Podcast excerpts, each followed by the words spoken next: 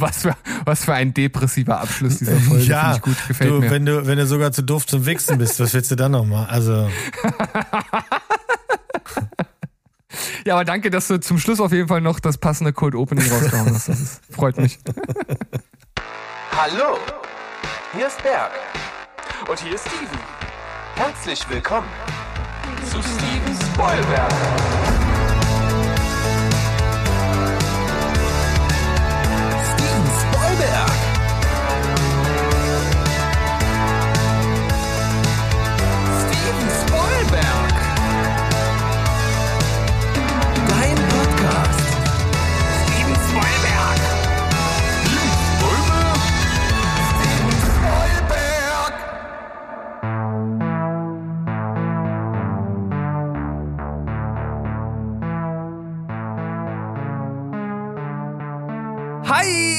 Ho Welt. Hallo, ihr lieben Menschen da draußen. Wir sind's wieder. Wir sind am Start. Steven Spoilberg ist back heute in zwei Besetzung. In, nee, ich wollte Zweitbesetzung sagen, Ja, aber das wär, warum Zweitbesetzung? Also. Ja, das hätte, deswegen, deswegen habe ich nur, nur zwei Besetzungen gesagt und dachte, das ergibt, Zurückgespult, das, nochmal das ergibt überhaupt gar keinen Sinn. Nee, nee, nee. Also wir stellen uns hier, wir machen uns hier kleiner als wir sind. Und wir Nein, sind nein. schon nicht die Größten. Wir sind einfach nur zu zweit. Das war alles, was ich sagen wollte. Ja.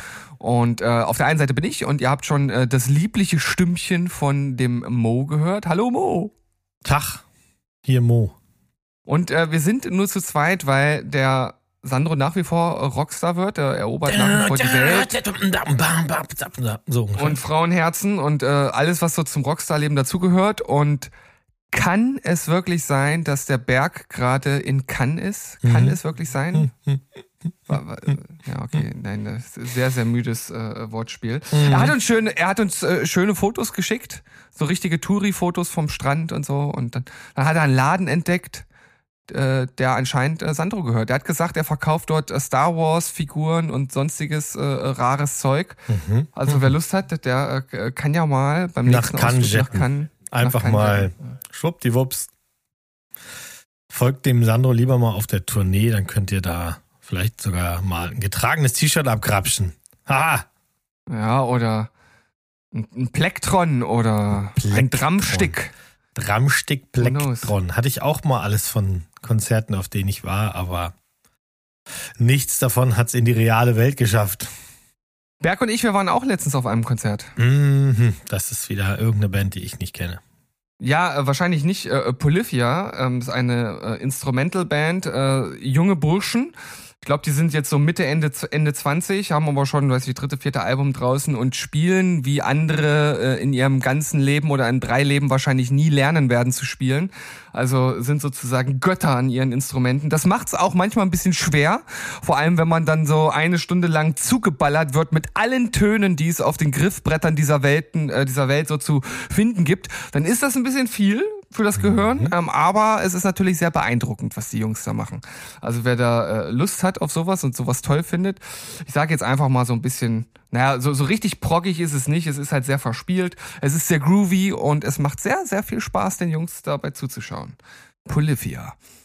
Guck an, da gibt's hier jetzt noch direkt äh, äh, äh, Musiktipps am Anfang. Ja. Gut, dann mach ich das auch. Pass auf, pass auf, pass auf. Mach mal, ich mach auch. mach mach ich auch. Musiktipps Ähm, von Mo. 30 Jahre ist es alt. Ein Album von Philipp Boa hat 30-jähriges Ge äh, Geburtsdatum. Und zwar Boa Fenia. Das wirst du wahrscheinlich nicht so Hm. kennen, oder? Nein? Also ich kenne Philipp Boa, aber es war nie meine Musik, deswegen. Ah ja, okay. Ich bin ja ein großer Fan schon seit vielen, vielen Jahren von Philipp Bohr, auch wegen seiner immer sehr großartigen Konzerte und seiner zum Teil eigentümlichen Haltung. Damals mehr als heute. Also früher wurde man gerne auch mal beschimpft, das gehörte dann dazu. Und äh, Boa Fenia ist ein ganz wichtiges Album für ihn, weil er sich da so ein bisschen vom alten Voodoo Club gelöst hat und hat quasi den neuen Voodoo Club, so heißt das ja im Ganzen, ne? Philipp Boa, mhm. der Voodoo Club, äh, gegründet, ist ein bisschen poppiger geworden und ähm, da sind richtige Smash-Hits drauf, geile Videos hat er dazu gemacht und das hat jetzt gerade 30-Jähriges, ist neu aufgelegt worden und das kann man sich gerne nochmal anhören. Also, ja. Los jetzt. Also wir äh, heute Service-Dienstleister Steven Spoilberg, wir äh, grasen auch die Musiksparte ab und an ab und ähm, ja. Lasst uns auf jeden Fall mal eine Rückmeldung zukommen, ob euch das was gebracht hat. Ob ihr sagt, yo, das war doch mal ein guter Tipp, da habe ich reingehört und das hat Spaß gemacht. Und am besten macht ihr das auf unserem. Discord. Weil da ist ja das Wort Disco Discord. drinne.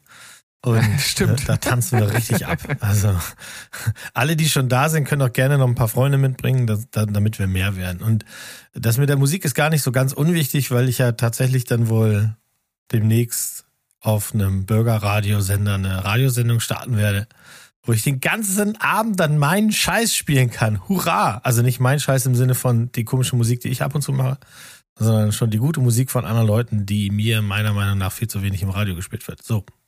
Oh, what a news! Davon wusste ich gar nichts. Hm, habe ich schon mal irgendwann geteased, aber ich habe Donnerstags Meeting, dann gucke ich mir das mal an vom Mikro, das kann ich ja schon und da ich weiß, was ich spielen will und das ist ein sehr breit gefächertes Ding, da ist auch dann für allerhand Leute, die äh, uns hören, sicherlich ein bisschen was dabei. Also alles, kein Mainstream, eher ein bisschen schräges Zeug und ähm, ja, wenn es denn soweit ist, sage ich euch Bescheid. Ihr, die ihr da in Leipzig hockt, müsst das wahrscheinlich dann über die App hören, aber das soll gehen, das habe ich mir sagen lassen, das geht tatsächlich. Also insofern, schauen wir mal. Ich meine, wir, wir schicken Raketen zum, zum Mars, also da, da kriegen wir das auch hin. Ähm, für heute, Mo, ähm, ja, ich, ich habe natürlich, es ist ne- praktisch das eingetroffen, was du äh, prophezeit hast. Du hast mich ja gefragt, Steven, ne? nächste Woche Dienstag äh, oder Mittwoch gehen wir, gehen wir an den Start und bis dahin hast du aber was geguckt, oder? Sonst kriegst du auf den Sack. Ich So, klar, klar, hab ich- klar habe ich da was geguckt, habe ich gesagt. Habe ich natürlich nicht.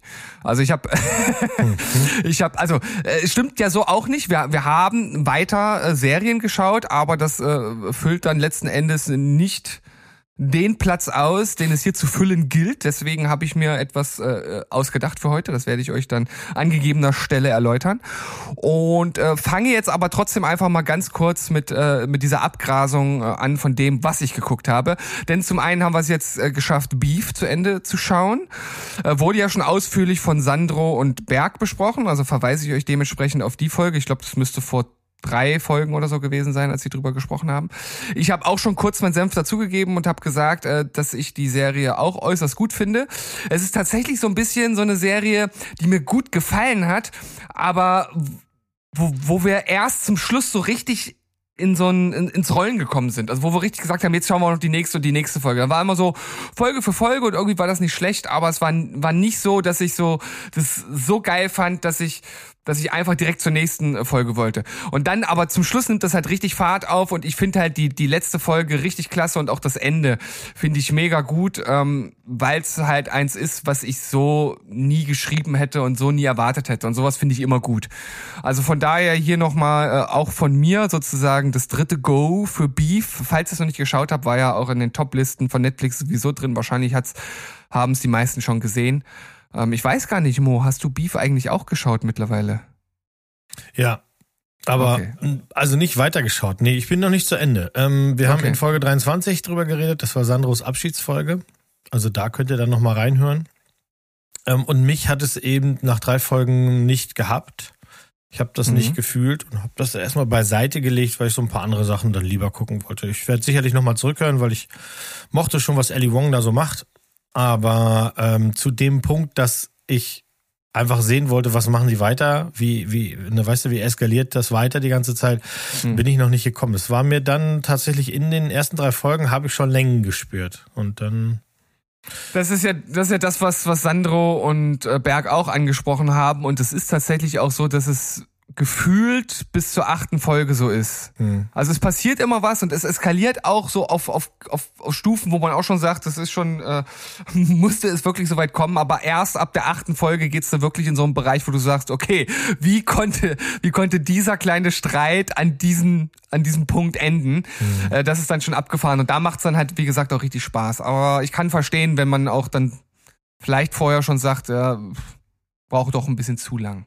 Äh, ich ich habe einen Fehler gemacht und zwar dachte ich, die letzte äh, oder die gerade aktuell laufende Staffel von Ted hat nur zehn Folgen, wie die anderen auch. Hat sie aber nicht. Sie hat zwölf. Und ich habe dann gesehen, dass jetzt zehn verfügbar sind und wir haben die geschaut. Und auf einmal waren wir bei Folge 10 und konnten nicht weitergucken. Das heißt, wir sind jetzt mittendrin und äh, sind ein bisschen verärgert äh, darüber, dass wir jetzt warten müssen, weil ja diese blöde Igitt, warten, wie das normale Ja, Volk. wie das äh, schrecklich, ja, diese Veröffentlich äh, Veröffentlichungspolitik. Aber gut, es ist so, wie es ist. Ähm, ja, ist nach wie vor eine große Serie, die ich dann, äh, die hoffentlich einen äh, würdigen Abschluss bekommt. Äh, zwei Folgen gibt's noch und dann gebe ich das wirklich äh, äh, abschließende Fazit und ich hoffe, dass äh, du und auch der Sandro dann so weit sein werdet, dass wir das zusammen besprechen können. Das wäre schön. Ja, ich starte ja erst, wenn alle da sind. Ich habe auch versucht, mich von Kritiken fernzuhalten. Da gibt's ja dies, bei der, bei der dritten Staffel gibt's ja tatsächlich mehr Kritik als je zuvor. Und das- Schlechte? Ja, und das äh, triggert mich natürlich schon, weil ich dann auch wissen Wow. will, ist das so? Denn nur weil es Kritik gibt, heißt das ja nicht, dass die alle recht haben. Die meisten haben ja Unrecht. Äh, wie Haben dem, sie. Wie Kann dem ich dir auch schon sei, Ja, okay. Äh, weiß ich jetzt nicht so genau.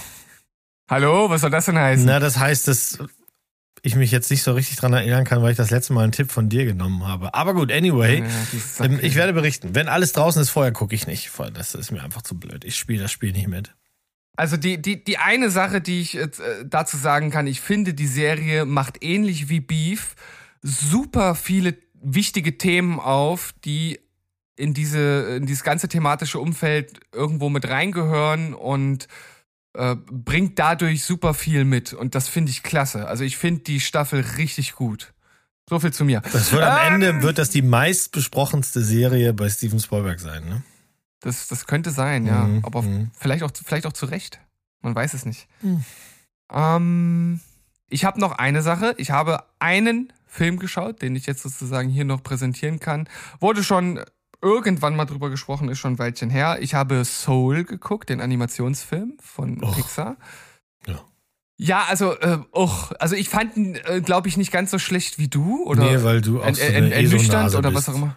Nee, das ist mein einziger Kritikpunkt an dem Film. Ach so. Ich, ich, die, ich eine ESO-Nase. Also was hast du denn geraucht, Junge? Du denkst immer, das ist, äh, das ist bei dir ist immer alles so lieb und die sind alle so nett und die Welt muss gerettet werden und so. Ja, aber das ist doch nicht ESO. ESO ist, wenn, wenn jemand äh, äh, nachts bei Vollmond nackt um Kristall tanzt und denkt, er kann dadurch äh, äh, äh, Du- Krebs heilen. du- das ist ESO. Ja, aber in, in meiner Fantasie machst du das. Mit deinem kleinen spitteligen Lauchkörper stehst du am Donnerstag im Halbdunkeln irgendwo und tanzt den Mandarintanz, um dein Oregano zum besseren Wachstum anzuregen. So ist in der Art. Ja, aber wenn ich danach noch drauf pinkel, dann ist das vielleicht auch äh, Mhm. evidenzbasiert. Ja. Erinnere mich dran, dass Ja. ich bei euch nichts esse. Äh, Ich, ich erinnere dich dann, wenn du äh, reingebissen hast und sagst, hm, wie lecker ist das denn? Genau, genau. Ähm, also, Soul. Animationsfilm von Pixar. Ich finde die, die Grundprämisse und das, was sie sich getraut haben bei dem Film, eigentlich schon ganz cool. Also, ähm, es ist ja schon sehr speziell, so mit dieser Jazzmusik und mit dem, mit dem schwarzen Mu- Musiker, der dort äh, seine Seele äh, äh, finden muss, um, um wieder ins Leben zurückzukommen. Äh, spezielles Ding, ähm, hatte halt auch seine, auf jeden Fall Design Plus Pluses, sage ich mal, ähm, die gut funktionieren, aber trotzdem zum einen diese diese ESO-Thematik, die mich auch äh, schon halt stört. Also ich meine, egal wie man sich mit dem Thema Seele beschäftigt, es wird da halt einfach aus Definitionsgründen schon esoterisch. Äh, Und auf der anderen Seite muss ich sagen, dass der Film einfach ganz schnell aus meinem Kopf wieder raus war. Also es ist irgendwie nichts so wirklich hängen geblieben. Der hat irgendwie schon Spaß gemacht für die Zeit, aber es war überhaupt nicht erinnerungswürdig. Und ich glaube, das ist dann schon ein großes Problem. Das ist nicht wie bei ähm, Alles steht Kopf. Den, da habe ich jetzt immer noch super viele Sachen im, im, im, Kopf, Kopf, mhm. passenderweise, die mir äh, echt gut gefallen haben. Ähm, und es ist ja auch wirklich ein Film, der auf evidenzbasierten psychologischen Fakten basiert. So, das ist das Wissen, was wir gerade haben, wie es ungefähr im Kopf abläuft. Natürlich etwas cartoonhaft dargestellt. Und das alles trifft ja auf den Film nicht zu. Und letzten Endes fand ich halt einfach nur diese Musikthematik geil. Und das halt auch mal das, was gespielt wird, auch wirklich animiert wurde. Das ist ja oft so, in, gerade in Zeichentrickserien, dass da die Leute oder die Charaktere irgendwas machen auf ihren Instrumenten und das überhaupt nicht zu dem passt, was man hört. Äh, Und das haben die, da haben die schon ein Auge für gehabt und das fand ich gut. Aber letzten Endes irgendwie ein vergessenswürdiger Film, der zwischen Nay und Yay wabert. Wie sein, wie die Seele des Hauptcharakters. Mhm. Keinen weiteren Kommentar. Gut. Keinen weiteren Kommentar von Mo. Nee. Ich nehme das einfach mal so zur Kenntnis. Und jetzt sage ich dir, Mo, was Mhm. ich heute vorbereitet habe. Und zwar dachte ich mir, wir sind doch alle große Nick Cage-Fans. Und wir haben schon lange geplant, mal irgendwie hier so eine Bestenliste zu machen. Und da dachte ich, wenn ich jetzt hier eine Bestenliste mache, das ergibt überhaupt gar keinen Sinn. Also warum sollte ich jetzt hier irgendwie meine liebsten Top 10 Filme von Nick Cage oder sowas machen? Ergibt Mhm. keinen Sinn. Machen wir irgendwann später. Aber ich dachte mir, ich mache mal wieder eine Top-Liste. Und das ist jetzt so eine Art Top-Liste, die gepaart wird mit einer Art Darstellerkarussell. Keine Angst, du brauchst nicht aktiv werden. Ich habe mir das selbst überlegt. Und zwar nennt sich diese Liste in welchen Filmen hätte Nick Cage die Hauptrolle spielen müssen? Das ist meine Liste, die ich heute mitgebracht habe. Mhm. Was, Na was dann. sagst du dazu? Ja, mal sehen, wie du dich schlägst. Also was du jetzt rauspulst und, und äh, wie du das machst. Und, und ich habe hier einfach langweilig das gemacht, was hier unser Job eigentlich ist. Ich habe Filme und Serien geguckt eine Doku am Start und ähm, du kommst hier mit diesem Etepetete-Kram. Gut, bitte. Ja, und, und, und ich sag dir, unser Job ist alles, was mit Filmen und Serien zu tun hat. Und ich finde, da passt das definitionsgemäß sehr, sehr gut. Ja, ja, bei rein. der richtigen Nicolas Cage-Folge kannst du auch gar nicht mitmachen, weil du hast maximal acht Filme von dem gesehen. Das stimmt doch überhaupt Ah, gar nicht. vielleicht neun. Ach komm. Und dann auch nur die ganz klaren.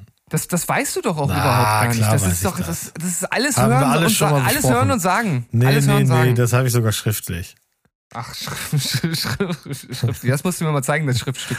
Also ich, ich rufe jetzt erstmal meinen Anwalt an, bevor wir hier weitermachen, Ja, weil bitte. das, äh, das wird jetzt hier wirklich, das, das geht in so eine Richtung, das gefällt mir nicht. Aber vielleicht äh, sagst du ja direkt was zu meinem ersten Platz. Und natürlich habe ich mir auch äh, Filme ausgesucht, die absolutes Diskussionspotenzial hier bieten und wo du sicherlich an der einen oder anderen Stelle sagst, Steven, das kann ich so nicht durchgehen lassen. Wobei ich auch dazu sagen muss, natürlich bedeutet das nicht, dass die ursprünglichen Darsteller das irgendwie schlecht gemacht hätten. Das äh, würde ja auch keinen Sinn ergeben. Aber pass auf, mein ersten Platz, den ich mir mitgebracht äh, gebracht habe, ist der Joker.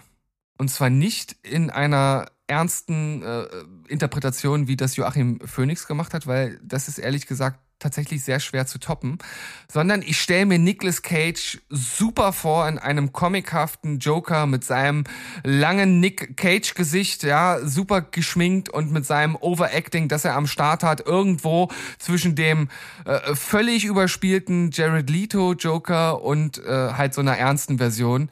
Das kann ich mir super vorstellen. In den alten Filmen, ich bin tatsächlich jetzt, also ich würde nicht sagen, dass, dass Jack Nicholson das schlecht gemacht hätte, aber ich bin jetzt keiner, der sagt, das ist jetzt ist äh, eine eine Performance für die Ewigkeit.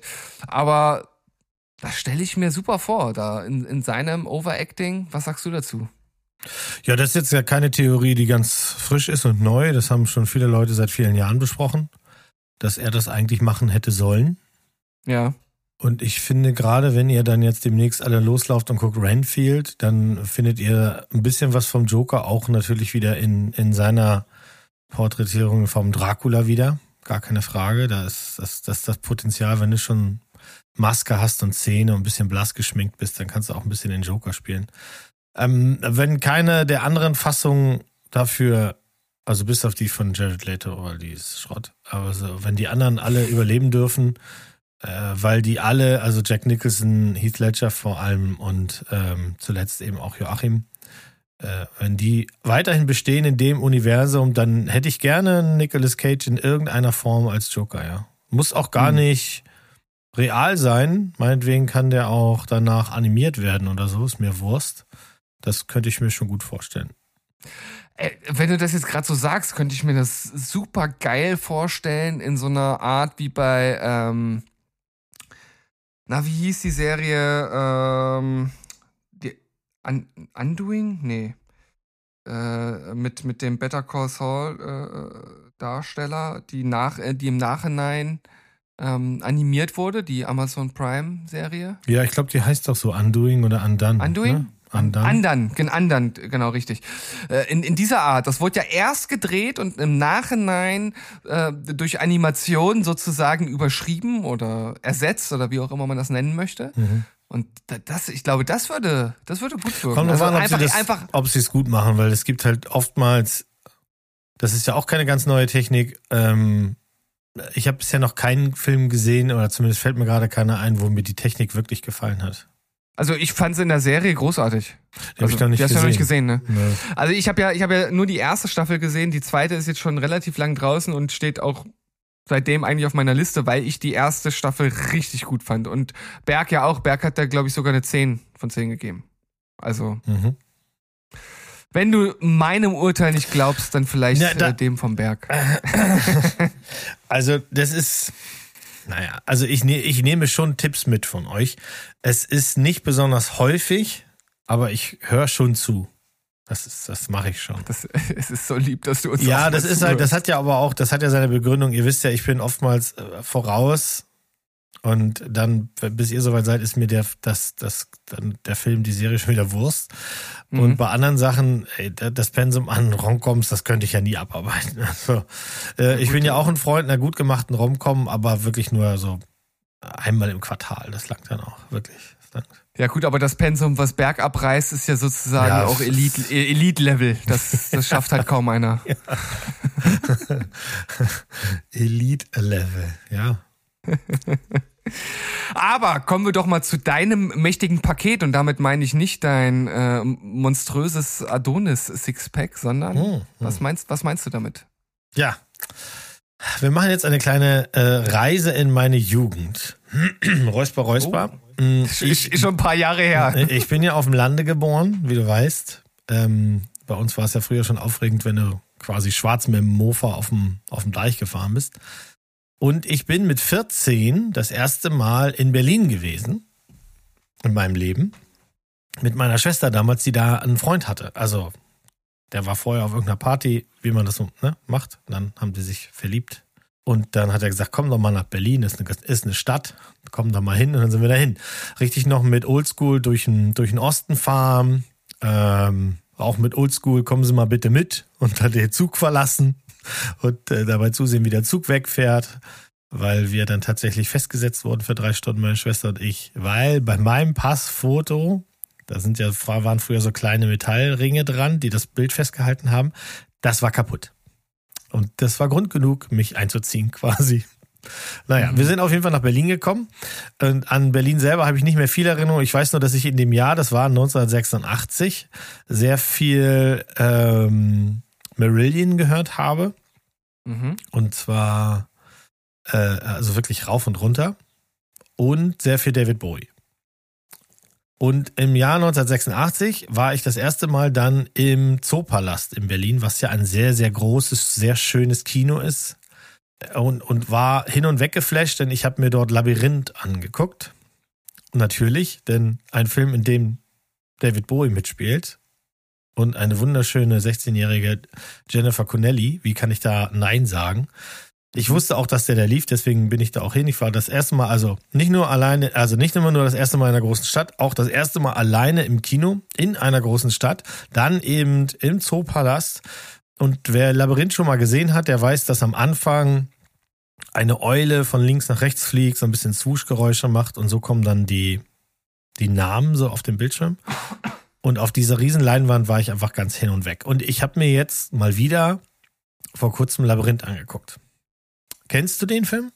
Ich überlege, das ist kein Terry Gilliam-Film, oder? Nee, ähm, nee, du bist nicht, also du bist schon ganz weit weg davon, aber äh, ein, ein Monty Python hat ja seine, hatte seine Finger im Spiel. Also der Film ist von Okay. Jim Henson, das ist auch der letzte Film, den Jim Henson gedreht hat.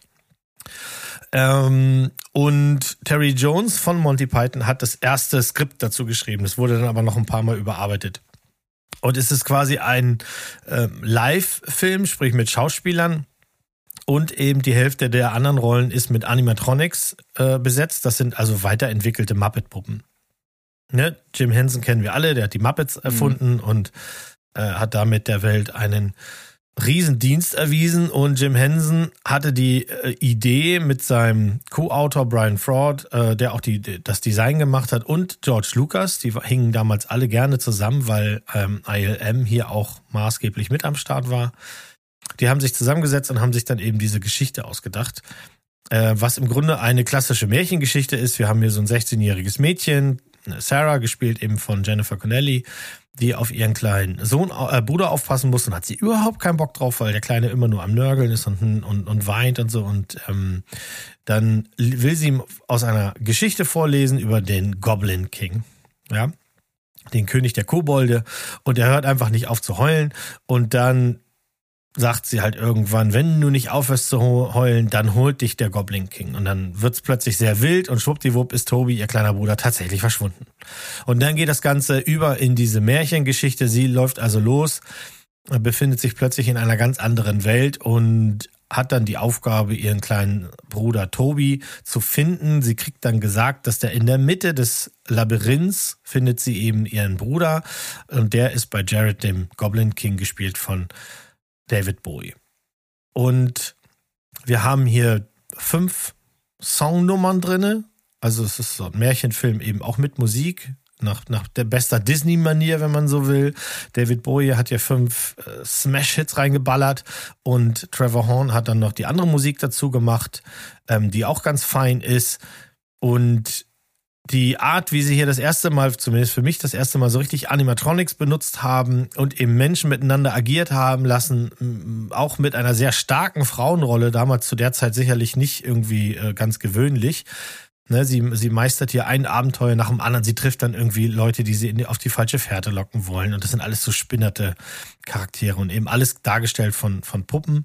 Und dann gibt's halt immer wieder mal so eine Tanznummer, wo der, der Goblin King halt eben auch an Sarah denkt, das ist so ein bisschen creepy, weil er, er tanzt dann mit ihr und dann ist das schon so bei dem Song As the World Falls Down, das ist schon so ein bisschen wie so ein Liebessong, aber ist natürlich kein Liebes, alles nur Tricks, um sie auf seine Seite zu ziehen und sie quiekt nicht ein einziges Mal. Also sie erlebt diese ganzen Abenteuer richtig wie ein gestandenes großes Mädchen, zieht das so durch, also ist im Grunde so die, die, die Ripley im Fantasyland, kannst du sagen. Ich finde den immer noch großartig. Das ist ein Film, der an den Kinokassen damals mm, in, also in Amerika zum Beispiel eigentlich mal gefloppt ist in England dann aufgeholt hat und dann fing das an, dass auch in deutschen Kinos lief der sehr erfolgreich und hat aber maßgeblich seine so seine Followerschaft dann auf Video gekriegt als die Sachen dann immer wieder veröffentlicht wurden in diversen ähm, neuen Boxen. Also alle 10, 15 Jahre kommt quasi da eine neue Version raus. Das ist sowas wie ein Kultklassiker. Und das mächtige Paket ist tatsächlich das mächtige Paket, das man David Bowie in seiner äh, Klamotte gegeben hat, weil er läuft da in Leggings rum und man sieht da sein Paket. Und deswegen habe ich das hier so verklausuliert, weil ich dann wusste, da kommt da draußen auf jeden Fall keiner drauf. Ne, beim letzten Mal raten waren meine Verklausulierungen zu einfach. Und ich denke, das hat jetzt keiner hier erwartet. Also, also, also ganz ehrlich, Film. wenn da jemand draufkommt, ja, also dem, der, der kriegt ja. von mir einen Kasten Bier zugeschickt. Na, dem schick, dem schicke ich die Blu-ray. Ja. Also äh, müssen wir mit mit äh, müssen wir klären, dass das keiner vorher hört und wir natürlich ja, das mal. Äh, ja. Äh, es ist ein alter Film und der hat hat diesen Charme. Äh, äh, heutzutage würde man das wahrscheinlich alles animieren und genau das tut eben Jim Henson nicht.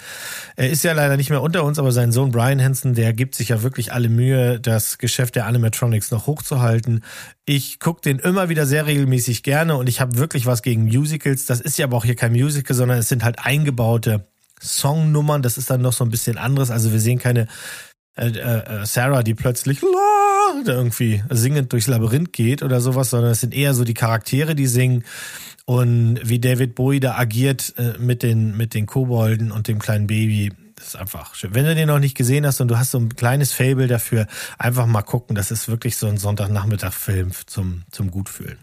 Das klingt auf jeden Fall äh, ziemlich abgefahren. Ähm, ich habe jetzt glaube, ich habe sogar noch nie einen Film mit David Bowie gesehen. Gar keinen seiner ähm, schauspielerischen. Nicht. Was? Äh, das ist ja ein Ding. Werfe mir mal irgendwas entgegen, was ich gesehen haben müsste.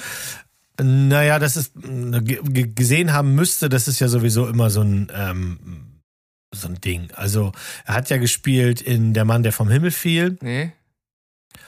Nee, das ist auch ein älterer Film. Ich weiß nicht auch nicht, ob dir das was sagen würde. Dann 79 hat er dann nochmal Schöner Gigolo, Armer Gigolo. Kein guter Film. Hat mhm. mir nicht gefallen. Er hat natürlich in Christiane F. einen kleinen Auftritt, spielt aber nicht wirklich mit, sondern äh, Christiane F. besucht ja in dem Film ein David Bowie-Konzert. Und ähm, Da sieht man ihn kurz, aber sie, er ist sehr großartig und den Film kann ich dir ans Herz legen in ähm, Furio, also F-U-R-Y-O, Furio. Merry Christmas, Mr. Lawrence. Okay. Das ist ein, das ist ein Kriegsfilm. Äh, da spielt er an der Seite von äh, Ryoichi Sakamoto. Und ähm, der, der wiederum hat auch die Musik gemacht. Die beiden haben ein bisschen zur Musik beigetragen. Sehr guter Film. Ist ein Antikriegsfilm. Kann ich sehr empfehlen. Dann hat er noch in Begierde mitgemacht. Fand ich auch nicht so gut. Kopfüber in die Nacht hat er einen kleinen Auftritt. Ist alles nicht so. Nö, nö, nö. Aber also hat- groß, wirklich, wirklich nachhaltig dann war er dann halt eben nochmal, ähm, wie ich fand, äh, in einem kleinen, er hat eher so immer nur so kleine Auftritte. Und zwei seiner kleinen Auftritte, die ich immer wieder gerne sehe, sind einmal in dem Film Basquiat, was auch ein sehr, sehr guter Film ist. Ein bisschen schwer zu kriegen, den muss man gucken, ob man den kaufen kann, weil auf dem Streamingdienst findet man den leider nicht. Äh, eine schöne Verfilmung über das Leben von Basquiat und da spielt er Andy Warhol. mhm. Und er ist natürlich in Fire Walk With Me zu sehen von David Lynch in einer sehr skurrilen, weirden Szene, ähm, die in einem lange verloren geglaubten Cut, nämlich quasi, äh, äh, es gibt ja eine sehr, sehr lange Version von diesem Film, fünfeinhalb Stunden, da hat er sogar noch mehr Auftritte. Also ich mag das, was er da so macht. Ja. Mensch, haben wir, sind wir richtig weit rausgefahren. Zu David Bowie könnte ich eine ganze Sendung machen. Ja, das, das, das haben wir schon äh, äh, bei deiner Liebeserklärung zur entsprechenden Doku äh, gemerkt, Ja. die, die bei Berg ja nicht ganz so gut angekommen ist, aber die ist ja auch sehr speziell, ne? Also, Ja, ja, das hatte ich aber auch gesagt. Ja. Das ist, also, du musst es einfach mit dir geschehen lassen und du musst die Musik mögen und halt eben auch, äh, dass das, ja. Also zum Einstieg ist das nix. Nee. Na dann, hau mir mal den zweiten Film um die Ecke, ja, der, der nächste damit es Film. kontrovers wird. Ja, ich weiß gar nicht, also ich glaube, mal, mal gucken, ob das wirklich kontrovers ist. Ähm, Also generell, es kann ja gar nicht kontrovers werden. nee, Weil weil die, Grundau die Grundaussage ist ja immer richtig. die, die, also- die, die Grundaussage ist, dass Nick Cage eigentlich ein großartiger Schauspieler ist, der sehr er. viel spielen kann. Ist, ja, Ist er. Das ist, Ist er, ist er. völlig, völlig, hab ja als- völlig unironisch, meinen wir das. Ja, nee, ich meine das auch vollkommen unironisch, weil wir haben ja, als wir letztes Jahr, ich glaube letztes Jahr war das, als wir das erste Mal darüber geredet haben, wir sollten das mal machen. Ja.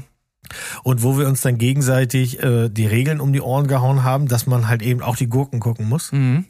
Weil was nützt uns eine Top Ten, wenn da nur äh, Con Air draufsteht und Face Off und, und, und sowas? Das ist ja totaler Quatsch. Was wir damals ja nicht wussten, weil das noch nicht klar war, ist, dass dann sowas wie Pick eben noch rauskommt. Mhm. Und ich habe mich wirklich aktiv hingesetzt und habe mir äh, sehr, sehr viele dieser Gurken besorgt und die auch geguckt. Ich- Also mein, mein, und ich kann sagen, dass selbst in Gurken, die wirklich zerramscht werden, also wo wirklich, wo du auf IMDb eine 5 findest und bei Rotten Tomatoes, glaube ich, gar keinen Eintrag von irgendwelchen Kritikern, ähm, äh, also nichts ist so schlimm wie die neue Cleopatra. Das kann ich dir schon mal sagen. Die neue Cleopatra, so heißt der Film oder was?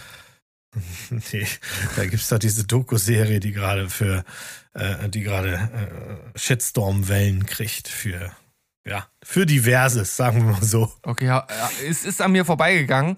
Aber ja, musst du dich mal schlau machen, weil wenn du denn die Kritiken liest und den ganzen, äh, die ganze Scheiße siehst, die auf diese Doku-Serie geworfen wird, dann du bist jemand, der ist dann getriggert, sich das anzugucken. Ah, okay. Das, das ist sicher. Aber was ich damit sagen wollte, ist halt, selbst in vielen dieser kleinen Klo-Filme kann er äh, Beachtliches abrufen, Mhm. das dann aber leider halt eben verpufft, weil es volles Brot auffällt, wenn er der Einzige ist, der Schauspiel hat. ja, das, das, das stimmt. Ne, das, er spielt jemanden an und bei dem denkst du, der fragt gleich nur, mit einem Hotdog mit Senf oder? Ja, war ja so, so, so ein bisschen auch bei, bei Willy's Wonderland das Problem, ne, dass er halt alle anderen einfach Ja, massiv überstrahlt hat. Und das, obwohl er nicht mal was gesagt hat. Ja, ähm, aber bei, bei jetzt diesem Platz, den ich dabei habe, ähm, das würde mich halt interessieren, weil es ist halt auf der einen Seite eine Rolle, die so ein bisschen ich will nicht sagen zum Overacting, aber zu, zu seiner aggressiven äh, Seite passen würde. Auf der anderen Seite könnte er dort richtig halt nochmal oder mal wieder zeigen, was er kann. Und zwar ähm, den Terence Fletcher in Whiplash. Der eigentlich Oh. von J.K. Simmons gespielt wird, der das Ja, natürlich großartig macht.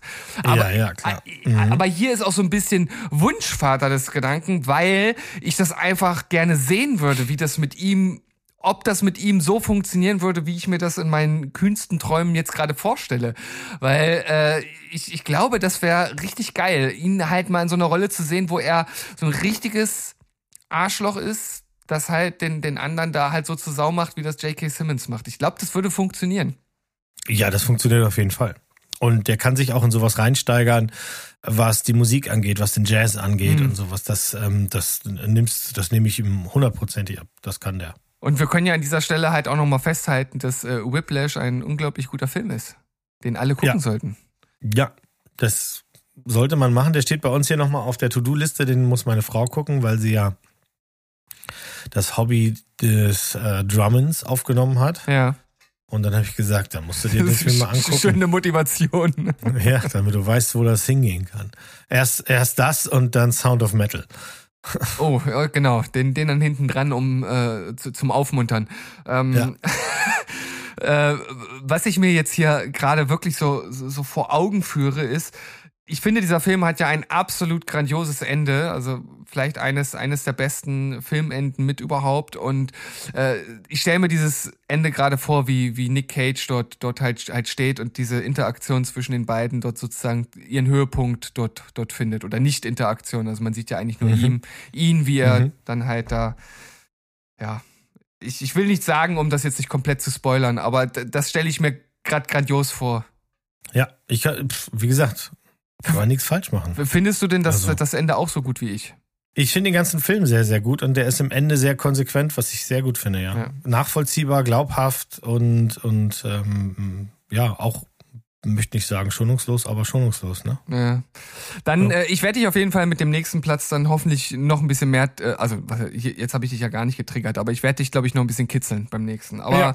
du kannst ja in der Zwischenzeit mal äh, erläutern, was du mit äh, ein, nee, Luftpumpen-Heinis, was du damit so meinst. Ja, Das Luftpumpen-Heinis gut, ist die. Umschreibung. Ich, ich, das ist doch ein alternativer Titel für unseren Podcast, oder? Ja, zum Beispiel, ja. Luftpumpen-Heinis ist die, ist meine Umschreibung für R, der große Wurf. Das äh, Ah. neue Filmdrama von Ben Affleck, das wusste ich gar nicht, dass das von, also ich habe mitgekriegt, dass der Film da ist und ich habe mitgekriegt, wer da mitspielt, aber ich Ja. wusste, ta- ich hatte tatsächlich nicht vor Augen, dass Ben Affleck nicht nur mitspielt, sondern den auch gedreht hat. Aber gut, ich muss ja auch nicht alles wissen. Mm, Der Film zeigt im Grunde die Entstehung des weltberühmten Air Jordan Schuhs, der ja für den NBA-Superstar Michael Jordan gemacht wurde. Das wissen wir ja alle. Michael Jordan ist ein Ausnahmesportler und ähm, es zeigt halt so ein bisschen die Geschichte darüber. Wir, wir, wir haben das Jahr 1984.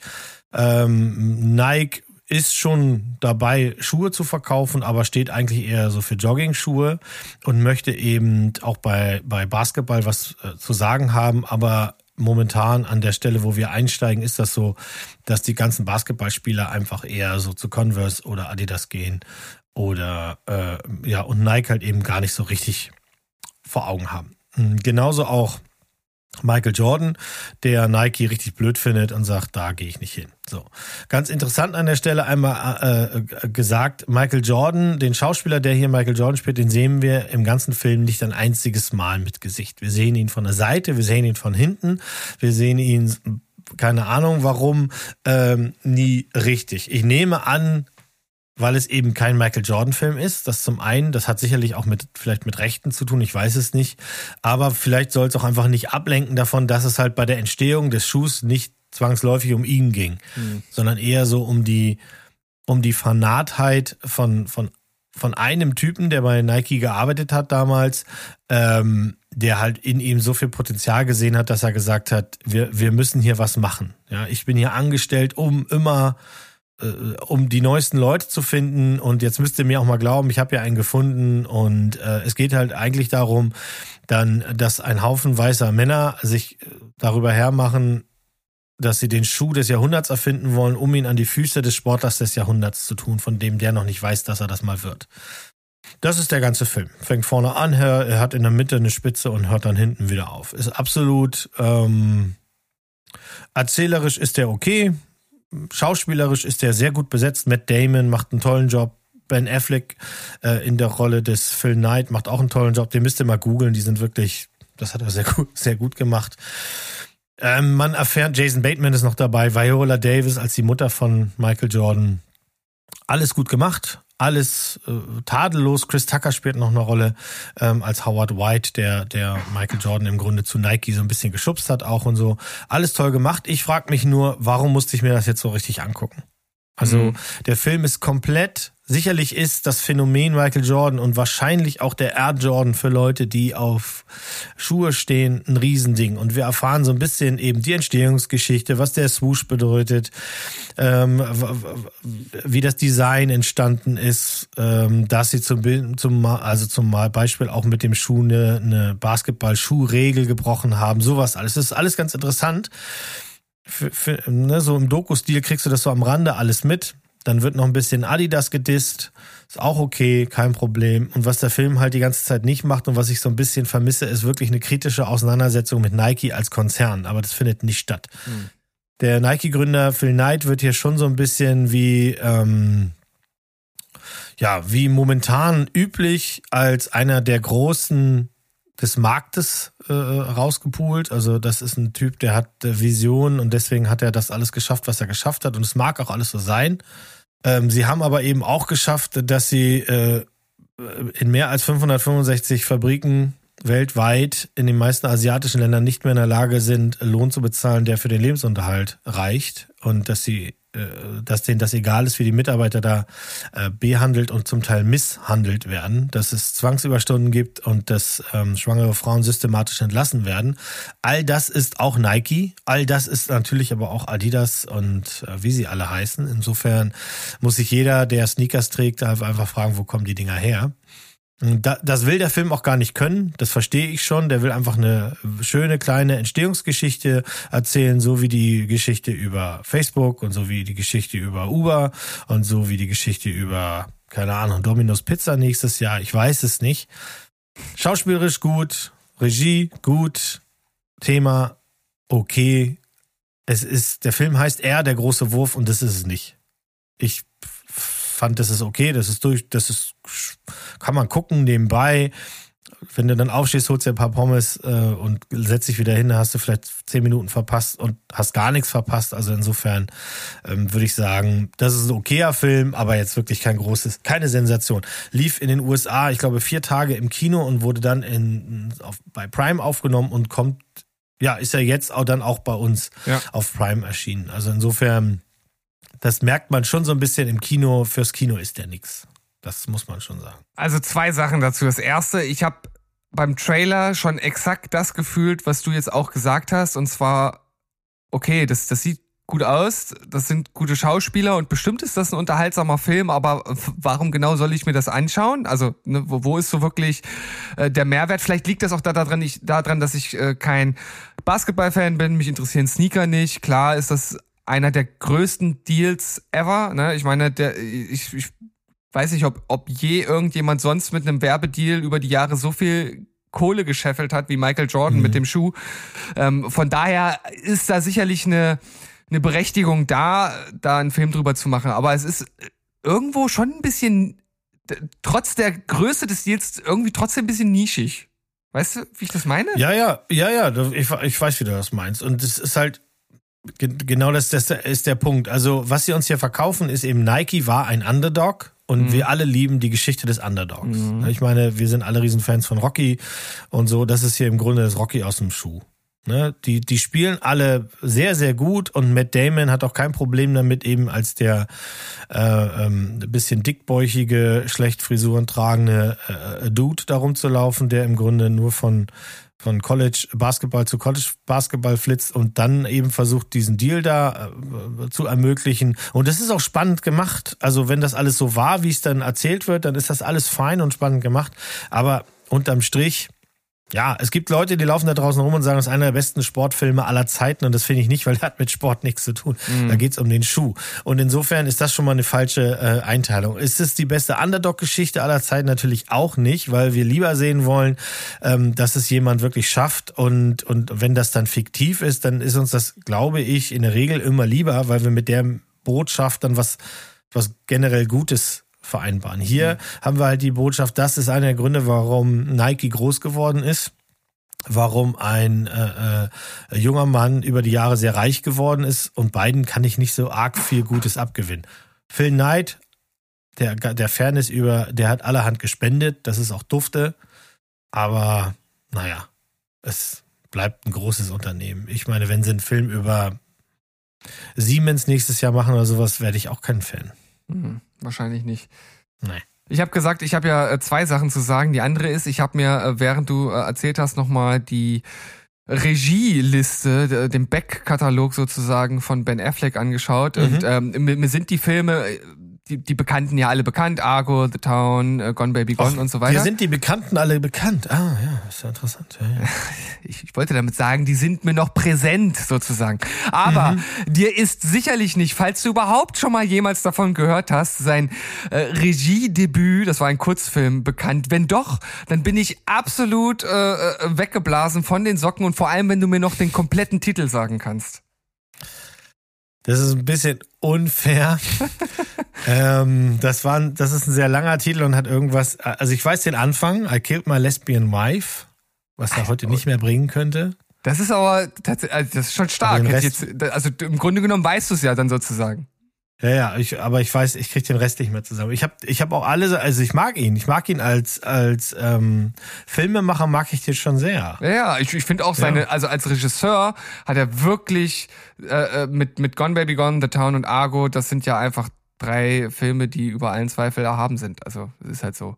Aber äh, zu, zurück zum, zum äh, Debüt. I killed my lesbian wife, hung, her, äh, hung her on a meat hook, and now I have a three-picture deal at Disney.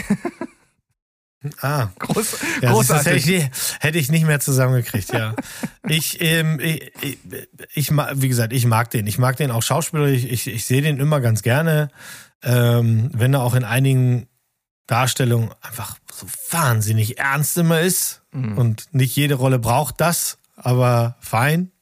Aber wie du gerade gesagt hast, die drei Filme alleine, das sind schon Filme, die hätten andere äh, gar nicht gemacht. Und ich mag natürlich auch die Zusammenarbeit mit ihm und Matt Damon on, bei, bei Good Will Hunting, weil das ist einfach, das ist einfach ein geiler Film immer noch. Und der wird auch nicht alt. Und nicht zu vergessen, äh, die beiden zusammen bei Dogma. Ja, Dogma war auch ganz, ganz nice. Ja, ja. Ja, ja, ja, ja. So, ich habe gesagt, ich habe äh, vielleicht jetzt ein bisschen Konfliktpotenzial dabei und man muss auch sagen, man muss sich dann vielleicht Nick Cage auch, äh, ich sag mal, physisch in einer etwas anderen Verfassung vorstellen. Aber, aber ich, ich, ich finde die Vorstellung unglaublich belustigend, ihn als äh, Big Lebowski zu sehen. Ja, da pickst du dir natürlich auch Sachen raus, äh, wo die Schauspieler, die das gemacht haben, äh, Meilensteine gesetzt haben. Na klar. Also ich meine, der Dude, ja, also es wäre schön, wenn er mal so eine Rolle kriegt, in der er einfach entspannt chillen kann, sein schütteres Haar äh, äh, hängen lassen kann und im Bademantel durch die Gegend schlurfend White Russian trinken kann. Ich weiß nicht, ob er dem gewachsen wäre an der Stelle, also im Sinne von, dass das so einen Impact hätte wie bei, bei dem anderen. Weil dieses schnusselige mit dem feuchten Bart auch und so, na, schwer zu sagen, schwer zu sagen. Ich meine, können kann er das sicherlich. Ja, ja, und, und wie gesagt, entweder er bräuchte ein Fett, Fettsuit oder er müsste ein paar Kilo draufpacken, um eine ähnliche äh, physische Statur einzunehmen. Mhm. Was, was, womit man ja letzten Endes einfach die Rolle jetzt auch verbindet. Also ich glaube, es würde einfach nicht funktionieren, wenn man so im Nachhinein äh, ihn austauschen würde in seiner schlachsigen Form, wie er nun mal, wie er nun mal ist. Dieser, Mhm. dieser, dieser lange Leptosome Nicolas Cage, der, der passt da nicht in die Rolle.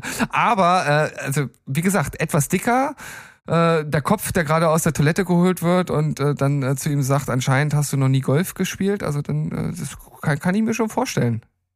Ich, ich, Ja. ich, ich glaube auch, dass er ähm, ja die, dieses leicht stoische, eigentlich äh, starke stoische, was ja was ja äh, Le- Lebowski ja auch mitbringt. Er bleibt ja eigentlich immer ruhig oder fast immer ruhig, ne? Und ähm, dieses wie gesagt, dieses Stoische, das hat er zum Beispiel auch in Willy's Wonderland jetzt gehabt oder bei Pick war es ja, es war ja auch ein sehr ruhiger Film, hat er ja auch eine sehr ruhige Rolle gespielt. Natürlich nicht in dieser komödiantischen Art, aber das hat er ja wiederum in anderen Filmen gezeigt und das dann zu, zu verbinden in diese Rolle, das wäre auf jeden Fall ein, ein Experiment, dem ich mich stellen würde. Also ich würde es mir anschauen. Ja, ja, äh, pf, klar. Anschauen auf jeden Fall. Bleibt ja auch dabei, wir müssen immer weiter gucken, was auch immer da rauskommt bei ihm. Ja, ja, definitiv. Immer, immer weiter gucken. Ja? Äh, ich kann mir auch vorstellen, dass er bei Sandfloh mit Knarre irgendwie eine gute Rolle gespielt hat, egal was das jetzt, was das jetzt für ein Film ist, weil Also ja und nein, aber äh, es ist kein Film, es ist eine Serie, Oh. eine äh, ganz frische Serie Mhm. äh, mit dem Titel SAS Rogue Heroes, von der du noch nichts gehört hast. nein. Mhm. Okay.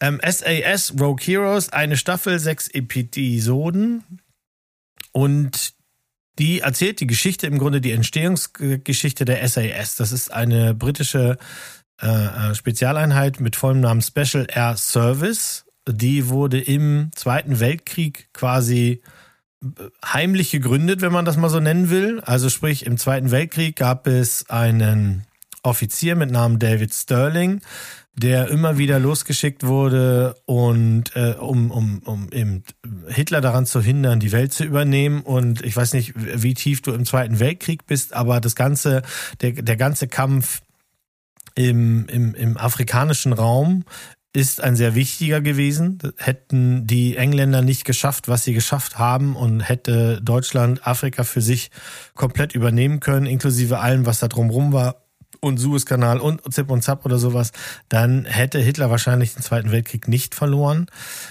Ähm, und es, es hieß im Vorfeld, diese Serie zeigt halt die Truppe in der Entstehung und wie sie es geschafft haben. So, was in dem Vorfeld, darüber hatte ich einmal gelesen, dachte ich, ach ja, das kann man sich ganz gut angucken, so ein bisschen ne, Hintergrund und so. Was damals nicht erzählt wurde, ist, im Grunde ist das hier, wenn auch nicht ganz so drastisch, aber dieses Rogue Heroes wird hier ernst genommen. Das ist im Grunde verfilmt wie eine Staffel Boys. Nicht ganz so blutig und nicht ganz so glitschig und sowas, sondern das hat so ein bisschen den Swagger von Guy Ritchie früher. Weißt du, wenn die Charaktere eingeführt werden, dann stehen die da in der Kamera, die Kamera friert ein, das Bild sieht dann plötzlich aus wie so eine Bildcollage in blau und weiß. Und dann kommt der Name so pff, draufgesprayt, richtig mit Klecksen und sowas. Und dann steht da halt eben irgendwie äh, Colonel äh, sowieso oder sowas. Und sein Nickname ist jetzt Zip Zappo. Also das ist, das soll so ein bisschen cool sein über diese sechs Folgen, weil die Typen wirklich Dinge gemacht haben, die super unglaublich sind. Und zwar im Sinne von wirklich, das kann man nicht glauben, aber es ist halt belegt, dass das so ist. Ähm, das basiert auf den Erinnerungen äh, tatsächlich auch des David Sterling und da gibt's ein paar Bücher drüber. Und die Serie erzählt in den ersten sechs Folgen so ein bisschen das Come Together. Dieser David Sterling findet ein paar andere Leute, mit denen er schon zusammengearbeitet hat und er sucht im Grunde Leute, die sich vorstellen könnten, mit Fallschirm aus Flugzeugen zu ähm, springen. Und man muss halt wissen, dass das damals noch keine Einheit gab, die das getan hat. Und es ist auch nicht so, dass er das schon mal jemals getan hat und prompt bricht er sich beim ersten Absprung auch beide Beine, weil er das halt eben nicht kann. Ähm, aber es hält ihn nicht davon ab, weiterzumachen. Und ein paar andere Typen sagen dann auch, ja, wir sind genauso crazy wie du und das sind sie alle. Das ist ein durchgeknallter Haufen von Soldaten, die entweder das brauchen, um den Thrill des Lebens zu spüren oder halt eben einfach sagen wollen, äh, wir wollen so viele Nazis äh, ähm, wie möglich killen. Und so machen die sich dann eben auf in vagehalsigen und äh, aber de- dennoch gut geplanten Aktionen, ähm, die ganzen Luftbasis äh, Basen anzugreifen der Italiener und der Engländer, äh, der Italiener und der Deutschen. Das heißt, man muss sich das so vorstellen, immer dann, wenn die Briten irgendwie Flugzeuge abschießen wollen, dann haben sie das in der Luft getan. Ja, die Flugzeuge sind schon in der Luft und sie wurden von unten dann abgeschossen oder eben in den sogenannten Dogfights in der Luft abgeschossen. Und seine Herangehensweise ist, wenn ich es schaffe, dass sie gar nicht erst starten, dann sparen wir uns das und wir retten dadurch direkt Leben. Und wir brauchen keine ganze Division, sondern er hatte am Anfang wirklich nur sechs Mann. Und dann hat er um, er muss trotzdem um Erlaubnis fragen, die hat er auch bekommen. Also es gibt da diese Szene, in der Winston Churchill und noch ein anderer sehr hochkommandierender ein Stück Papier einfach unterschreiben auf dem er dann draufschreiben kann, was er will. Im Sinne von, äh, der Träger dieses Briefes hat, äh, ja, der, dem muss geholfen werden. Es werden keine Fragen gestellt, so nach dem Prinzip. Und wir sehen halt ein paar von diesen ähm, ersten Angriffen, die wirklich unglaub, unglaublich sind. Also da gehen einfach vier Typen mit selbstgebastelten Bomben, die sie den Tag vorher für sich entwickelt haben und die nennen sie dann auch Louis-Bomben, weil der Typ, der sie entwickelt hat, heißt Jock Louis. Äh, Gehen sie dann, schleichen sie sich quasi auf diese äh, Flugbasis und verteilen die Bomben und jagen einfach mal alle Flieger in die Luft. Und damit erreichen sie schon mehr, als die britische Armee irgendwie in den ganzen Monat geschafft hat. Und äh, ähm, mit dem im Hintergrund geht das halt immer so weiter. Sie machen immer ausgefallenere Sachen, dann kommen noch ein paar äh, neue Soldaten aus Frankreich dazu, die auch unbedingt Hitler in den Arsch treten wollen. Und man kriegt so ein bisschen mit, was im Hintergrund äh, läuft. Sprich, die Armee sagt offiziell, es gibt die SAS nicht. Und das hat sie viele, viele Jahre tatsächlich getan. Es hat also wirklich Jahrzehnte gedauert, dass man offiziell gesagt hat, es gibt die SAS, obwohl es die schon im Ersten Weltkrieg gab und auch danach immer weiter. Sie wurde zu einem richtigen äh, Regiment dann später ernannt, aber alles so unter dem Deckmantel von, das muss auch nur wissen, wer dabei ist. Die Charaktere, die wir in den Serien sehen, äh, sind alle ähm, nachweislich am Leben gewesen und nachweislich auch bei, bei dieser Gang dabei gewesen, bis auf, und das musste jetzt natürlich kommen, die weibliche Hauptrolle. Ja, also man muss auch bei so einer Geschichte eine Frau dazu dichten. Ähm, und das tut man, indem man dem äh, der Hauptperson, der männlichen Hauptperson David Sterling, ähm, eine Freundin anschreibt. Eine Freundin, die mm, im Grunde Spion, Spionin ist und die ihn mit den richtigen Leuten zusammenbringt, damit er tun kann, was er tun muss. Und das von vorn, der Teil ist von vorne bis hinten falsch. Der ist einfach ausgedacht, weil man Sophie Butella, die die meisten Leute sicherlich noch kennen als aus der tollen Mumien-Verfilmung der letzten. ja, ähm, der musste man halt eine Rolle geben, weil eine ganze Serie ohne Frau, das geht halt nicht. Ähm, was mich daran so wirklich, ihr, ihr hört das, äh, es ärgert mich ein bisschen, weil ich verstehe nicht, warum man das dann machen muss, wenn man doch weiß, dass das der Teil wirklich nicht wahr ist. Und vor allem, wenn man die Serie damit eben gerade bewirbt, dass wir haben aus den Büchern und aus den Erzählungen nur das genommen, von dem wir denken, dass die Leute uns das noch glauben, weil in den Büchern, in den Erzählungen und was die SAS früher sonst noch so gemacht hat, da ist so viel Zeug bei, was einfach so unglaubwürdig ist, dass die, die Filmemacher gesagt haben, das glaubt uns kein Mensch, wenn wir das jetzt den Leuten hier zeigen. Das geht nicht. Wir müssen irgendwie realistisch bleiben. Und dann hätte es für mich nicht gebraucht, dass man sich diese Geschichte ausdenkt. Äh, Sie nimmt jetzt nicht so viel Raum ein, dass ein das wirklich ärgert. Und Sophie Botella macht das auch gut. Sie ist jetzt nicht irgendwie cringy oder sie, sie ist auch nicht weinerlich oder sowas, sondern sie ist eine taffe Frau, die da einfach in diesem Spionage-Business ist und einfach sagt, ähm, solange es hier unten Krieg gibt, habe ich kein anderes Thema als das und ich tue alles, was ich kann. Es ist nur eben halt in diesem Narrativ von, oh, das findest du vielleicht interessant und du willst dich darüber danach belesen oder sowas und dann stellst du fest, Mensch, den äh, David Sterling gab's wirklich und den, den Paddy Main gab's wirklich und den und die und da und die gab's alle wirklich, nur sie gibt's nicht. Dann ist das halt irgendwie so ein bisschen, finde ich, stinky. Wir sehen, ja, wie gesagt, habe ich schon gesagt, sechs Folgen, die gehen alle immer so 45 Minuten. Ich hatte mit der ersten Staffel schon meine Freude. Ähm, ich wusste nicht, dass das angelegt ist für mehrere. Ich dachte, es wäre abgeschlossen. Ist es für den ersten Teil auch? Also wenn man nur die erste Staffel guckt, das ist auch fein. Äh, Es gibt jetzt nichts, auf das man warten muss in der zweiten Staffel. Man kann sich nur denken, dass es in der zweiten, weil der Krieg geht ja noch, eine- ging damals ja noch eine ganze Weile, dass es dann natürlich noch ein bisschen wilder wird, weil dann haben wir die Charaktere alle eingeführt und dann braucht man nur noch erzählen, ähm, was sie dann noch alles so angestellt haben. Also so wie du es erzählst, klingt es auf jeden Fall recht interessant. Ich muss aber dazu sagen, also egal welcher Weltkrieg ist nicht mein Thema. Äh, auch die Nachkriegszeit, das ist sowas, was ich schon früher in der Schule immer gehasst habe und äh, ich weiß nicht, irgendwie komme ich an, an solche Thematiken nicht so wirklich ran. Aber ähm, hier spricht jetzt natürlich so ein bisschen die Inszenierung dafür und wie du es jetzt halt hier hier halt dargestellt hast. Also da klingt's auf jeden Fall schon eher kurzweilig als schwer als nach schwerer Kost und deshalb äh, ist es durchaus was, was mich ansprechen könnte. Jetzt nochmal die Frage, wo kann man das denn sehen? Bei Paramount Plus könnt ihr das gucken. Und Ah, das, das Bild, gut. was du dann da siehst, dieses Thumbnail, das verrät dir schon so ein bisschen, das soll schon, ne, fällt mir immer wieder ein. ist eine englische Serie und mir fällt immer wieder ein, sie hätten mal Guy Ritchie ruhig noch ein bisschen mit ranlassen können. Das hat hier schon so ein paar Anleihen. Ähm, Schauspieler alle gut. Ich hatte damit meinen Spaß. Ja, ja, doch, das ging schon ab. Ist jetzt natürlich die Frage, ob ich überhaupt das gleiche Thumbnail sehe, weil die werden ja teilweise auch schon individualisiert. Ja, da sagst du auch wieder was. Aber es sieht ein bisschen schräg aus. Es ist ein bisschen was mit, mit so Graffiti drüber gesprüht und auch eine riesen Explosion und die drei Haupt. Okay, jetzt, jetzt hast du mich. Ja, ja. Ich, ja, also wenn du mit dem Thema sonst gar nichts anfangen kannst, ähm, äh, ich finde das ja immer gut. Ich, ich fänd's, ich find's halt gut, wenn man die wahre, also das, was wirklich passiert ist, erzählt und erzählt so ein bisschen das drumrum. Mhm. Mhm. Aber ich gucke mir auch andere Sachen an, einfach wie es zu dem kommen konnte und dazu kommen konnte. Ich finde das immer spannend. Ja, weiß ich auch nicht. Ich, ich bin jetzt nicht so ein Kriegsfreak, dass ich mir da alles angucke oder sowas, aber es ist schon so, dass ich gerne die Zusammenhänge kennen würde, zumindest, um mitzureden äh, und um zu verstehen, wie sowas passieren konnte. Und äh, die sind zum Teil ja wirklich so wahnwitzig banal, wie der ein oder andere Krieg angefangen hat. Das ähm, das ist schon erschü- erschütternd, zu was das dann geführt hat. Also allein wenn du den ersten Weltkrieg anguckst und so, das ist, ja, Wahnsinn. Ähm, das kommt hier aber auch wirklich in der Serie, ist das kein großes Thema. Hier, das Thema ist, wie kriegen wir möglichst viele äh, Mussolini und Hitler-Freaks ähm, über den Jordan?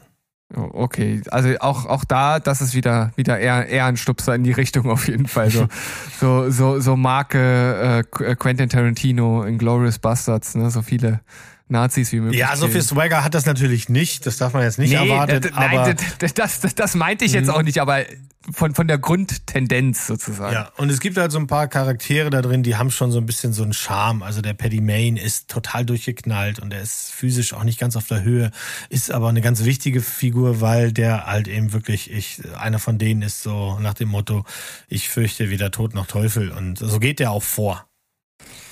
Tja, dann, äh, also ich, ich kriege auf jeden Fall keine vernünftige äh, Überleitung zum, zum nächsten Nick, Nick Cage, äh, was wäre wenn äh, Szenario. Aber ähm, für die letzten beiden Plätze habe ich mir äh, ist die Herangehensweise ein bisschen anders. Und zwar habe ich mir äh, äh, habe ich mich gefragt, welche Regisseure sollten denn eigentlich mal einen, einen Film mit Nick Cage machen? Oder warum haben die das noch nicht gemacht? Ist äh, da eine große Frage. Und der eine ist natürlich Christopher Nolan. Und da habe ich mir jetzt einen Film rausgepickt, der, ich sag mal, bei vielen Hardcore-Fans mit als einer der besten gilt. Bei den Kritikern ist er tatsächlich gar nicht so gut damals weggekommen. Aber ich könnte mir vorstellen, dass er äh, Christian Bale in The Prestige, Meister der Magie, sehr gut ersetzen könnte weil er halt auch dieses ver verschnitzte, verschmitzte eines äh, eines Magiers, glaube ich, sehr gut spielen könnte. Ich meine, er hat ja schon äh, in diesem Hollywood Blockbuster, wo er da diesen Zauberlehrling da unter seine Fittiche nimmt. Ich weiß gar nicht mehr, wie der Film hieß. Der war auch gar nicht so gut. Ähm, Du sagst das so ein bisschen absch ja, wollte ich gerade sagen, du sagst das schon so ein bisschen äh, äh, ähm, ja, niederschmettern, abstoßend, dass du den Film, also du, den Film mochtest du nicht, nein? Der hieß Ja, doch, glaube ich, bei uns in ist- Deutsch der Zauberlehrling. War das nicht so? Hieß der nicht so? ich, ich müsste jetzt tatsächlich nachgucken. Ich, ich kann es nicht mehr genau rekapitulieren. Ich weiß nur, dass auch dort er wieder der einzige Lichtblick war. Also das zieht sich ja so ein bisschen wie so ein roter Faden durch, durch fast all seine Filme.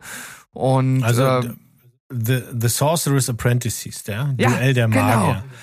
Oh, von John Turteltaub. Ähm, der hat ja auch schon ein paar schöne Sachen gemacht. Und da ist Nicolas Cage. Ich mag aber auch ähm, diesen Jay Baruchel oder Baruchel oder wie der sich ausspricht, wie auch immer. den er unter seine Fittiche Ja, nimmt. ja, die Swishy Washy, das mochte ich schon ganz gut. Und Alfred Molina ist dabei, Bellucci. Also ich weiß gar nicht, was man da meckern kann. Ja gut, das Anyway. ist ja jetzt erstmal nur, nur, nur, nur die reine Abarbeitung Ja. der, der den Das heißt ja Film. noch nicht unbedingt, ich, ich mochte den Film. Das ist so ein, so ein von Bruckheimer produzierter Ruckzuck ist die Fresse dick äh, Zauberlehrling-Film. Ich fand das gut. Mhm. Also.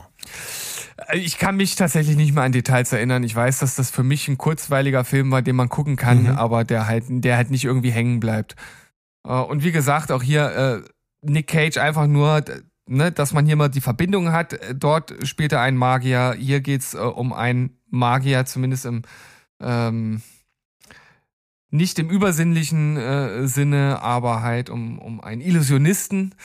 Und ähm, Nicholas, äh, äh, nicht Nicholas Cage, äh, Christian Bale, der hat das ja mit, mit, mit einer gewissen, äh, ich sag mal, Eleganz und dieses Verspielte, das hat er da ja ziemlich gut reingebracht in seine Rolle.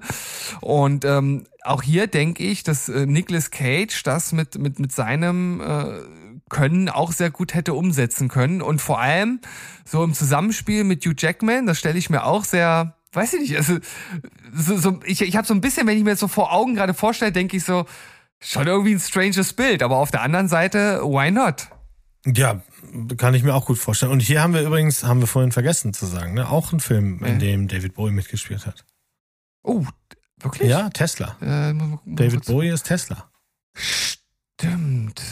Krass. Und bei, Krasse Scheiße. Ich habe ich hab Memento mittlerweile auch schon dreimal gesehen. Und dann lese ich, dass er da auch mitgespielt hat. Bei Memento hat David Bowie nicht mitgespielt. St- Steht bei, steht zumindest hier äh, im, im Internet. Nein. Also Memento habe ich schon wirklich zigmal gesehen und das, das wüsste ich.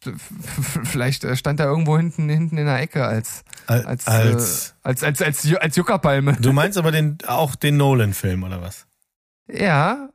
Aber äh, vielleicht ist das ja auch nur, nur eine falsche Verlinkung. Ja, das kann also das sein. Set, also die, die Personenanzahl bei Memento ist ja wirklich überschaubar groß und ähm, ich habe auch die Ja. ganzen Fassungen, die es davon gibt, da gibt es keine längere Fassung, auf der dann David Bowie dabei ist. Vielleicht ist das irgendwo einer der Cameos, dass da vielleicht eine Stimme ist am Telefon, aber nicht mal das, glaube ich, weil das ist, das passiert da ja Hm. gar nicht. Anyway. Wie, wie gesagt, ab und an gibt's ja hier auch mal, ab und an gibt's auch mal Lügen im Ja, Internet. Einmal hab ich auch schon mal Fake gehört. News. Hab, hab, hab ich gehört, ne, kommt öfter mal vor.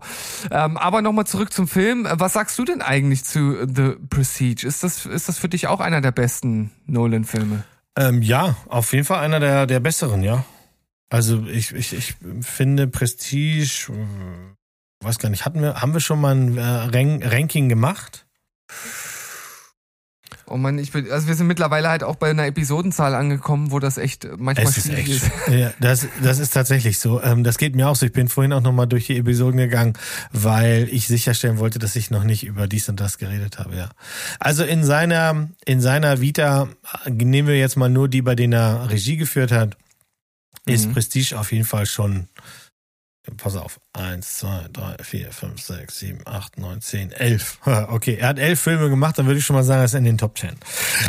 Oh, das ist auf so. Lehnst du dich nicht zu weit aus dem Da Fenster, lehne ich glaub mich nicht so weit aus dem Fenster. Und ich finde, also, ja, der ist auf jeden Fall oben dabei. Mein, also ich, ich verbinde mit Memento so viel, auch in der Zeit, in der ich den gesehen habe, dass der, glaube ich, nicht zu schlagen ist. Das, das ist tatsächlich so. Ähm, Und ich würde, im- ich nehme immer so ein bisschen die Batman-Trilogie raus, weil die für sich stehen, so ein bisschen. Weißt du? Mhm. Äh, deswegen würde ich schon sagen, der ist irgendwie, ja, ja. Also, der ist sehr stabil da vorne. Ich, ich mag im Grunde auch nur drei Filme nicht so sehr von ihm. Also, Ja, okay, la- lass mich raten. ne? Mhm. Ähm, Tenet, Dunkirk und Interstellar. Äh, nicht ganz richtig. Also ja, Tenet, das ist ja kein Geheimnis, darüber haben wir ja schon öfter geredet. Ähm, ich warte immer Ja. noch auf die Person, die mir den, den Teil, den ich da immer kritisiere, als Fehler erklärt. Und das hat bisher noch keiner gemacht. Also scheine ich da recht zu haben und dann bleibt der Film auch blöd. Ähm, Interstellar ist auch richtig, weil äh, da steckt ein guter Film drin, äh, ist nur überladen, sehr überladen, wie ich finde. Aber noch schlimmer finde ich Insomnia. Den mochte ich überhaupt nicht. Also habe ich Den habe ich tatsächlich noch nicht gesehen. ja, also den, der hat mir damals nichts gegeben, dem, dem den zu sehen, weiß ich nicht, ich habe das nicht gefühlt. Ich habe den, den, ich mochte den nicht besonders gerne. Ich meine, das ist Al Pacino, Robin Williams und so, das ist alles gut, aber ich, ich mochte auch die, die schauspielerische Leistung da nicht so besonders. Also insofern, Hm. wenn wir die mal nach hinten schieben ähm, und lassen mal die Dark Knights raus, dann würde auch schon tatsächlich Prestige kommen. Nee, Following, Prestige und dann Memento als Top, als Spitze. Okay, ja gut, es, bei, bei- mir wird vermutlich immer Inception ganz oben stehen. Der hat bei mir einen, einen festen Platz in meinem Mhm. Herzen. Ja, der hat, Und- ja, ja. Mhm. Ja, aber, aber ansonsten, naja, er macht halt auch einfach keine wirklich schlechten Filme. Ne? Also da dann irgendwie. Nö, nicht so richtig. Da, da ist was Nicht so dran. richtig. Ja, ja. Äh, ich habe jetzt irgendwie gemerkt, dass du einen Film rausgenommen hast für heute. Ist das richtig? Ja, ich habe was rausgenommen, weil ich habe das nicht gefühlt. Und wir sind jetzt hier bei einer, wir sind jetzt hier bei einer Stunde zehn. Ja. Ich kann jetzt hier noch vom, ich habe noch eine Serie mit, weil ich finde schon, dass man die sehen sollte. Mhm. Und dann hat das andere einfach nicht mehr gepasst. Das ist auch nicht so wichtig. Das kann ich irgendwann mal reinkleben. Das kommt, Naja, das kommt wir das auf die so. Liste der Dinge, äh, die von denen ich, also ich habe eine, eine Liste von Dingen, über die ich unbedingt reden muss, darf ich aber noch nicht. Und das nervt Hm. mich viel mehr. Aber gut, kommen wir Okay. mal zu etwas, von dem du auf jeden Fall schon gehört hast, weil die Serie wurde mit Preisen überhäuft. Oh. Und die Serie heißt The White Lotus. ja. Die hast du nicht gesehen, aber du hast davon gehört. Ich habe definitiv davon gehört, ja. Ja. Und ähm, The White Lotus ist eine Gesellschaftssatire, wenn man das, ja, das kann man so sagen, von äh, Mike White. Der ist selber auch ähm, Schauspieler und den kennt man, also in Zombieland hat er eine kleine Rolle gemacht, hat immer so kleinere Rollen. Der sieht ein bisschen nerdy aus, ein bisschen squeaky. Äh, wenn du den mal googelst, Mike White, dann, dann siehst du das auch. Ähm, der macht seinen Namen übrigens alle Ehre, weil der ist wirklich fast albinohaft, der, der gute Mann. Und das ist kein Diss, ich, ich finde den großartig. Also so. Und The White Lotus ist im Grunde, da geht es darum, dass ähm, The White Lotus ist ein Hotel auf Hawaii. Ja, und das ist das Top-Hotel. Das ist ganz oben und da wird ja jeder Wunsch von den Lippen abgelesen und ähm, ist einfach in dieser wunderschönen Gegend. Und es geht darum, dass das im Grunde, wir verfolgen eine Handvoll Urlauber, die da ankommen, vom ersten Tag des Ankommens bis zur Abreise. Und ähm, man kann jetzt sagen, es sind so die Reichen und Schönen, aber es sind halt eben auch zum Beispiel die Kinder von Reichen und Schönen. Und es sind halt eben auch die Reichen und Schönen, die diesen Urlaub nutzen wollen, um wieder zueinander zu finden oder die diesen Urlaub machen, weil sie ihn ja einfach quasi schon gebucht hatten, bevor sie oder ja, bevor es, bevor sie eine Krise hatten und jetzt erleben wir diese Krise mit. Und es ist eine Gesellschaftssatire Satire in dem Sinne, als dass wir halt zugucken, wie die Leute ankommen und jeder für sich hat seine eigenen Probleme und die übersteuern zum Teil natürlich dieses ganze Urlaubsflair. Also da ist das das junge, äh, ganz verliebte Paar, ähm, äh, das da ankommt und die sind halt das Paar zum Hingucken. Jack, gespielt von Jack Lacey, das ist echt so ein Sunny Boy und seine Frau, die wunderschöne Alexandra Daddario, ähm, sind halt jung verliebt und gerade haben gerade geheiratet und das ist jetzt äh, die der erste Teil ihrer mehrmonatigen Flitterwochenreise.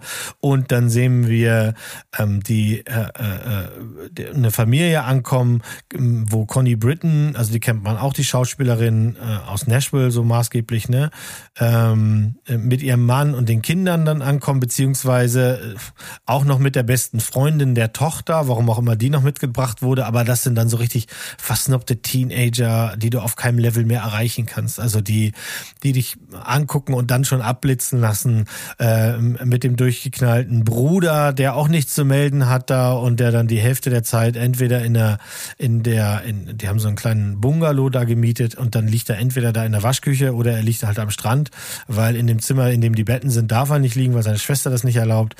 Der Vater ist Steve Zane, Kennst du auch schon aus zig Sachen. Und da sehen wir halt eben, die, die, die Ehe scheint ganz stabil, aber vielleicht bröckelt da doch was im Hintergrund, weil ähm, äh, mehr oder weniger zufällig kommt plötzlich, hat der Mann plötzlich schwule Gedanken. Ja, und weiß nichts mehr mit sich anzufangen und versucht dann seinem, seinem Sohn in dieser einen Woche Hawaii äh, die großen Männerweisheiten beizubringen, weil er die von seinem Vater nie so richtig lernen konnte.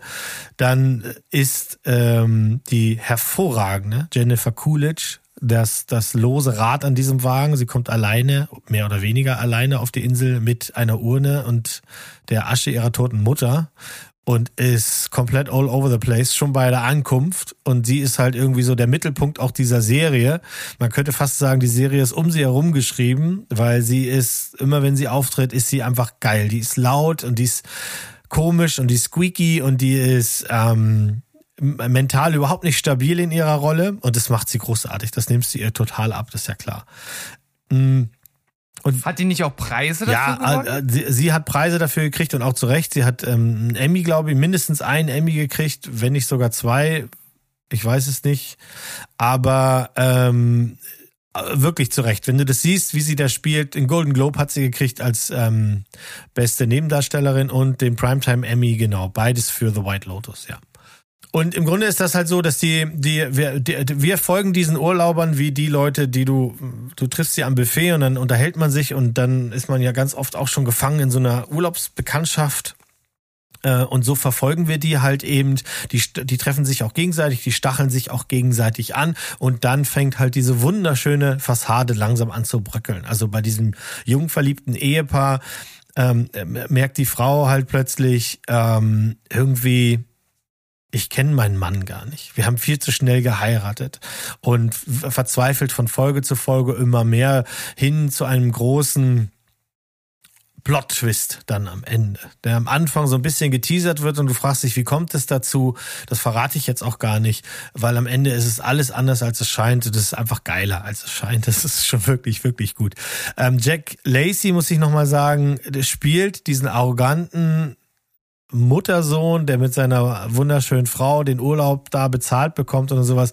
Richtig geil, ekelhaft, glaubwürdig. Ähm, den möchte ich nicht als meinen Freund haben. Aber noch geiler ist äh, ein Schauspieler namens Murray Bartlett und der spielt quasi sowas wie diesen den Concierge. Das ist der Typ, der der leitet das Ding, der leitet dieses dieses Hotel. Der ist ähm, äh, schwul, drogenabhängig und säuft wie ein Loch. Auch wenn er von all drei Dingen eigentlich Abstand nehmen wollte und eine ganze Zeit lang gerade irgendwie ähm, äh, trocken war. Aber die, die Ereignisse in dieser ersten Staffel führen halt dafür, dass der wirklich eskaliert, dieser Typ. Und das spielt der so geil. Ähm, du hast hier richtig Drama mit, mit, mit, mit äh, Schießen, mit Messerstechen, mit Bitch-Fights, mit allem drum und dran. Das macht richtig Spaß, das zu gucken. Ähm, es sind wenn ich das noch recht in Erinnerung habe, in der ersten Staffel sechs Folgen und in der zweiten sind sieben. Es gibt mittlerweile zwei Staffeln. Und das ist auch nur dem Erfolg geschuldet. Tatsächlich war das als Miniserie konzipiert. Und die zweite Staffel hat auch nichts mit der ersten in dem Sinne zu tun, sondern die verfolgen jetzt eben das Prinzip der ähm, neues Cast, neues Hotel, neue Abenteuer. Also wir treffen keinen der alten Leute wieder, so dass du Staffel 1 und 2 getrennt voneinander gucken kannst, spielt überhaupt keine Rolle. Und ich, ja, also wenn du irgendwie was fühlst, während ich das hier so sage, kann ich dir sagen, äh, guck dir das an. Wir hatten, wir haben hier wirklich da unten gesessen und haben gesagt, ja, ja, ja. Die, also entweder hast du die Leute schon mal getroffen oder du kannst dir vorstellen, dass es die gibt und du weißt eine Sache am Ende ganz sicher, mit keinem willst du irgendwie befreundet sein. Die haben alle einen Knall und die sind alle irgendwie nicht nett. Ähm, vor allem eben diese bitchy Girls, die sind also hervorragend. Die möchtest du die ganze Zeit im Meer ertränken. Das kli- klingt auf jeden Fall ziemlich großartig und ich überlege gerade, ist bei Wow oder bei Paramount? Nee, Paramount nee, ist nicht. ähm, ich Wow, glaube, oder? es war, es war auf jeden Fall eine ganze Zeit lang bei Wow.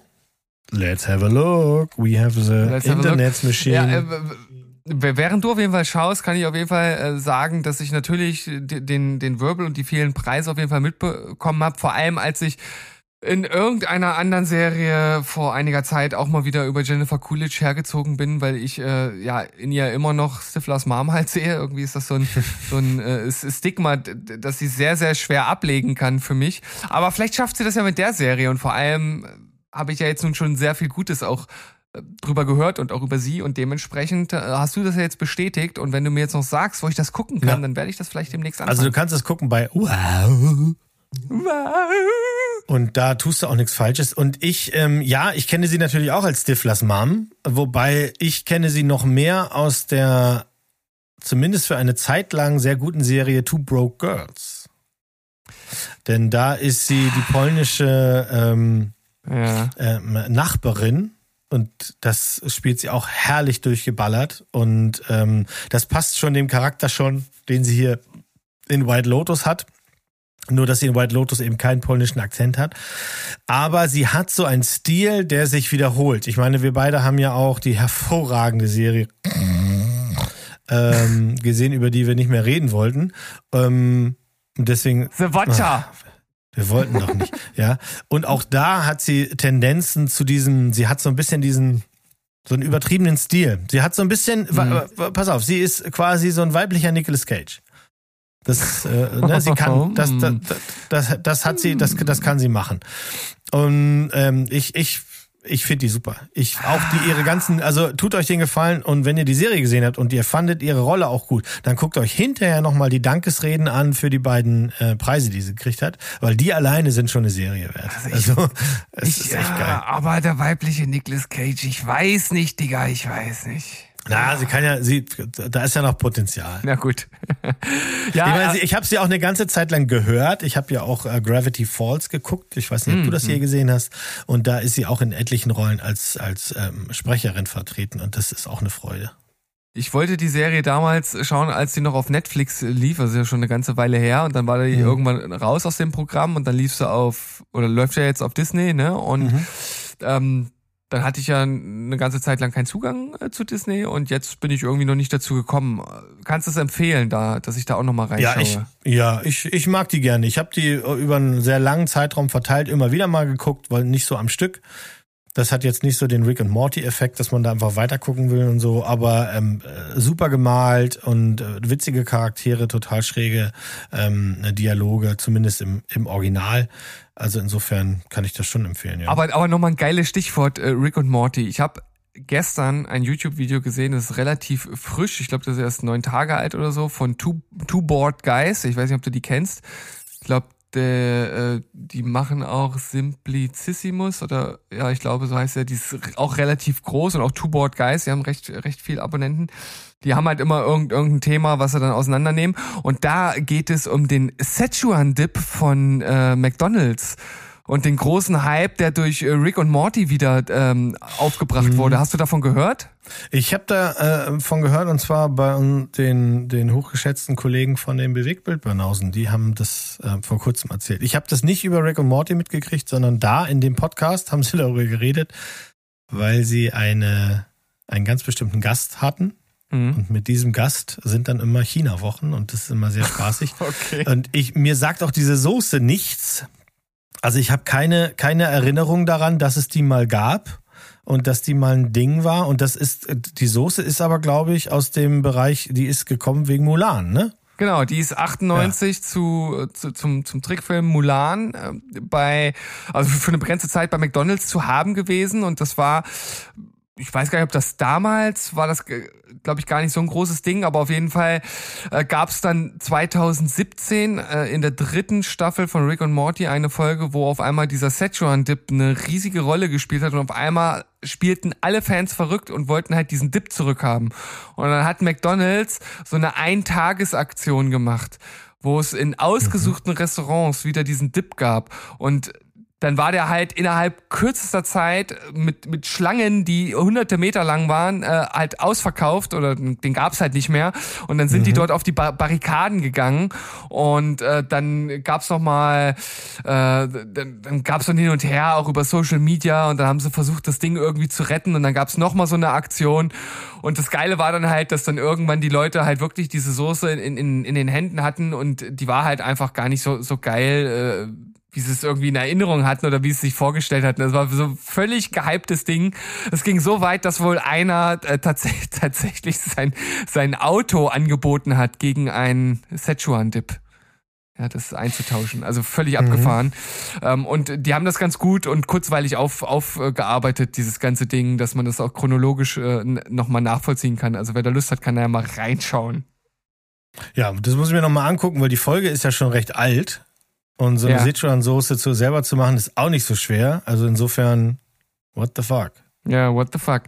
Ja, jetzt äh, hast du natürlich mit, mit deiner äh, sehr, sehr guten äh, Serie, die du hier mitgebracht hast, eigentlich schon den perfekten Abschluss der Folge äh, irg- irgendwie gemacht. Und irgendwie war es ja auch so geplant durch, durch das, was du rausgenommen hast. Aber äh, ich bringe jetzt trotzdem noch äh, hier den, den letzten Platz oder den ersten, wie auch immer man das sehen möchte. Ich glaube, so eine richtig, richtige Reihenfolge gibt's jetzt ja eigentlich bei diesen Nick Cage-Sachen nicht, weil wie gesagt, er kann ja eigentlich alles. Und äh, ich versuch's jetzt noch, ich versuch's jetzt einfach nochmal kontrovers. Und äh, ich habe ja gesagt, ein Regisseur fehlt jetzt noch von den beiden, die ich mir ausgepickt habe. Und äh, natürlich Quentin Tarantino. Mhm. Ganz klar. Und jetzt stell dir mal bitte vor, dass Nicolas Cage David Carradine ersetzt hätte als Bill. Das, ist- das, das wäre doch der absolute Wahnsinn. Ähm, ja, ja, ja, ja. Also- Nee, nee wäre mir zu wenig. Wäre mir zu wenig. Wäre mir zu wenig. Ich Ja, hätte lieber, in- in- in- ich hätte ihn lieber, Ja. ich hätte ihn lieber gehabt in ähm, Hateful Eight. Kammerspielszenario auf der Mhm. schneeverschneiten Hütte. Ähm, mit falschem Schnurrbart als, als diesen Mexikaner oder sowas. Aber- also aber sowas Schräges, ja. Aber tatsächlich, also ich, ich, irg- irgendwas sträubt sich in mir, wenn ich Nicolas Cage mit Western irgendwie zusammenbringen möchte. Ich, irgendwie ist das so ein, ist das für mich schwierig zusammenzubringen. Ich habe jetzt zwar in dieser Folge fünf Trillionen Mal gesagt, er kann alles spielen, aber Western, Western und Nicolas Cage ist irgendwie strange. Hat er das jemals gemacht? So, Das so hat er, also du könntest ja, ähm, das passt ja wieder, weil da, das hat er ja tatsächlich gemacht und zwar gar nicht, äh, und zwar dieses Jahr. Äh, der Film heißt The Old Way. ja. Ich weiß jetzt gerade nicht, auf welchem Streamingdienst er ist, aber das ist ein äh, Western-Rachefilm, mh, in dem er so einen Revolverhelden spielt, der heißt Colton Briggs. Und der lebt da irgendwie so mit seiner Tochter und dann wird er mit seiner Vergangenheit konfrontiert, die im Grunde dazu führt, dass er, er und, und ähm, seine Tochter gekillt werden sollen. Aber das lässt er natürlich nicht zu und dann ist es eigentlich ein, ein Oldschool-Western-Rache-Geballer-Film. Ja, ja, ja, ja. Ja, aber also okay, wenn jetzt irgendwie nochmal Rache mit reinkommt, das ist dann Ja. schon wieder was, was dann natürlich ganz gut in seinen in seinen äh, äh, äh, Wagenpark, äh, ich weiß nicht, was ich sagen wollte. Ja, also ich habe gemischte Kritiken dazu gelesen. Ähm, aber ich habe jetzt auch vor kurzem erst auf Instagram hat einer eine wirklich eine, eine liebevolle Kritik geschrieben, dass er halt eben gesagt hat, ihr dürft hier eben nicht erwarten, dass, dass das äh, Western-Genre hier nochmal neu aufrollt, sondern äh, seine Familie irgendwie wird gekillt und er äh, hat noch eine zwölfjährige Tochter und dann äh, bringt er ihr das Schießen bei und dann geht's ab. Hm. Das ist so ungefähr diese, die Prämisse. Gibt's für einen schmalen Taler zu kaufen bei Prime Video. Umsonst ist der tatsächlich gerade nirgends. Sehe ich zumindest nicht. Nö, kostet immer einen schmalen Taler. Ich finde, so 3,99 ist Nicolas Cage schon, schon mal wert. Findest du. Aber für, Ja. für, für so einen mediokren. Ja. Naja, er Aber hat ich- ich- ich bin also aber er auch wirklich, warum auch immer, und das alleine ist schon echt ein Besuch wert, warum auch immer, ähm, hat er einen schokoriegelgroßen Schnurrbart, der links und rechts runterhängt. äh, allerdings nur im, im Trailer, wahrscheinlich ist das ein Flashback. Ich habe ihn ja auch noch nicht gesehen. Du, dann gebe ich das Geld aus und ähm, dann sage ich dir Bescheid. Was immer du möchtest, um mich glücklich zu machen. Ich sage nicht nein. Ähm, Mhm. Ich muss aber jetzt natürlich noch mal ganz kurz auf, auf meinen Platz hier zurückkommen. Ich muss ja noch zu, zumindest ein bisschen versuchen zu verteidigen. Ähm, also erstmal hat er auf jeden Fall die Bill-Frisur. Also muss man ja schon mal sagen. Ja. Mhm. Ähm, zum anderen ähm, er hat ja schon viel so übernatürliches, Comic-mäßiges, sowas hat er alles schon gemacht. Aber hat er schon mal einen Kampfsportfilm gemacht? Ja, Jiu-Jitsu, der ist aber richtig scheiße. Also das, Ja, ist wirklich, äh, das ist also das und Kampfsport zu nennen, mein lieber Freund. Ich habe dich damals so, so eindringlich davor gewarnt. Ja. Und du hast es trotzdem gemacht. Ja, Also, das ist, war die, also das ist tatsächlich eine der größten äh, Cage-Gurken, wobei das auch wieder eher am Rest liegt und nicht an ihm. Also er ist wieder der einzige Lichtblick. Es, es zieht sich wie ein roter Faden hier es- durch die Folge. Ja, ja, das ist, es ist eine, eine also es ist eine hanebüchene Gurke. Und Eine nein, er hat noch nie einen äh, äh, Martial Arts Film gemacht, in dem Sinne, nee. Aber da muss man ja auch wieder dazu sagen, in der Rolle als Bill ist er ja auch Martial Arts technisch, jetzt mal abgesehen von der 5 Punkte äh, ja nicht wirklich aktiv. Hm, Ja, da ist auch was dran. Also müsst, Ähm, müsst und- ihr nicht. Müsst und- ihr nicht so viel für machen, ja. Und, und dieses Erhabene und auch dieses Arrogante, das kann ich mir bei ihm in der Rolle eigentlich auch ziemlich gut vorstellen. Wobei David Carradine hier wir- wirklich auch schon sehr gut gepasst hat. Also das muss man schon sagen, das war auch, Ja. das war auch ein Bese- Besetzungskuh, muss man eigentlich schon, schon sagen. David Carradine jetzt? Ja, Hm, fand, also oh, ja. unerwartet, aber passend. Also ich meine, wer zieht denn einen, im Grunde genommen völlig erfolglosen äh, äh, Schauspieler, der bis auf Kung Fu und dann irgendwelche B-Movies im Grunde genommen nichts gerissen hat, da aus der aus der Hinterhand und der dann halt super in die Rolle passt. Also ich fand das schon, war schon ein Coup. Für mich war es ein Coup. Ja gut, dafür ist ja ähm, äh, der Tarantino bekannt, dass er eben den Leuten ein zweites Leben verschafft. Und insofern macht er sich wahrscheinlich genauso wie nach seltsamer Musik auch gerne mal da immer auf den Weg und guckt. Ich fand jetzt eben wegen Kung Fu Daryl Carradine in dieser Rolle nicht besonders ähm, äh, also innovativ. Da hätte ich äh, also da hätte ich lieber dann Nick gesehen. Und dass der die ganzen Jahre, er hat ja immer weiter gedreht, der David Carradine, aber es waren Mhm. halt wirklich nur Klos oder Serien oder so, wo er ab und zu mal Auftritte hatte. Äh, Und auch nach äh, Kill Bill hat er ja schon wieder nichts gerissen gekriegt. Ja. Spricht ja jetzt auch nicht unbedingt für ihn. Wobei für die meisten Leute ist ja ein Tarantino-Auftritt schon immer nochmal so ein Sprungbrett in eine andere Richtung wieder, ne? Ja, schon interessant, ne, dass da nichts so wirklich draus geworden ist, weil ich meine, das Ding war ja nun wirklich ein, ein, ein Riesenerfolg auch, ne, also beide Filme. Ja, aber- ja, auf jeden Fall. Aber hat halt nicht, nicht gereicht, ne? ja. Na gut, manchmal äh, weiß man ja auch nicht, was hinter den Kulissen so abgeht, ne? Nee, er ist ja dann auch sechs, sieben Jahre irgendwie so später gestorben. Vielleicht war er dann auch schon krank, man weiß das immer nicht. Ne? Das waren doch sehr, das waren doch sehr seltsame Selbstmordumstände. War doch so. Das weiß ich gar nicht. Ich glaube, ich glaube, das war. Der wurde in Tod in Bangkok gefunden und das ist ja schon mal an sich, in diesem Satz ist schon sehr viel Mysteriöses drinne. Tod in einem Hotelzimmer in Bangkok ist immer schlecht. Hat er sich nicht an der ein- Tür, hat er sich nicht an der Türklinke gehangen? Also ja, er soll einen autoerotischen Selbsttötungsfall gehabt haben, also Mhm. ähnlich wie das bei Michael Hutchinson ja wohl auch der Fall gewesen sein soll. Ähm, ja gut, dann ist das eben so. Also, Mhm. was für, was für ein depressiver Abschluss dieser Folge, finde ich gut. Ja, mir. du, wenn du, wenn du sogar zu doof zum Wichsen bist, was willst du dann noch machen? Also, Ja, aber danke, dass du zum Schluss auf jeden Fall noch das passende Cold Opening rausgehauen hast. Freut mich. ja, Ja, in, in, in dem Sinne äh, hoffe ich, dass ich äh, die, die riesige klaffende Lücke, die ich durch mein Nicht-Partizipieren am Filme und Serienschauen hier gerissen habe, irgendwie füllen konnte. Ja, auf jeden Fall. Wir müssen nur unserem Freund Sandro, der sich ja immer so wahnsinnig viel Mühe gibt mit den Thumbnails, sagen, dass er sich wirklich nur auf die, auf meine vier Beiträge stürzen soll. Ja. Und, Oder, oder, äh, oder er macht einfach, äh, genau, er nimmt einfach die Szenen aus den Filmen und Serien, die du dabei hattest und macht überall ein Nick Cage-Gesicht drauf. Genau, ja, weil er so viel Zeit hat. Ganz genau. Das wird er, das wird er gerne hören. Wird er Mach gerne doch diesen hören. Vorschlag nachher mal. Ja, mach ich. Okay.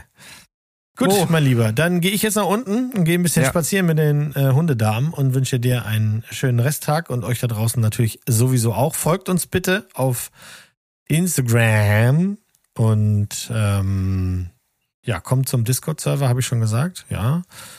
Ja, mehr gibt's nicht, ne? Nö. Und in diesem Sinne sagen wir einfach Tschüss, ciao und goodbye. Bleibt spoilerfrei. Tschüssikowski. Tschüss.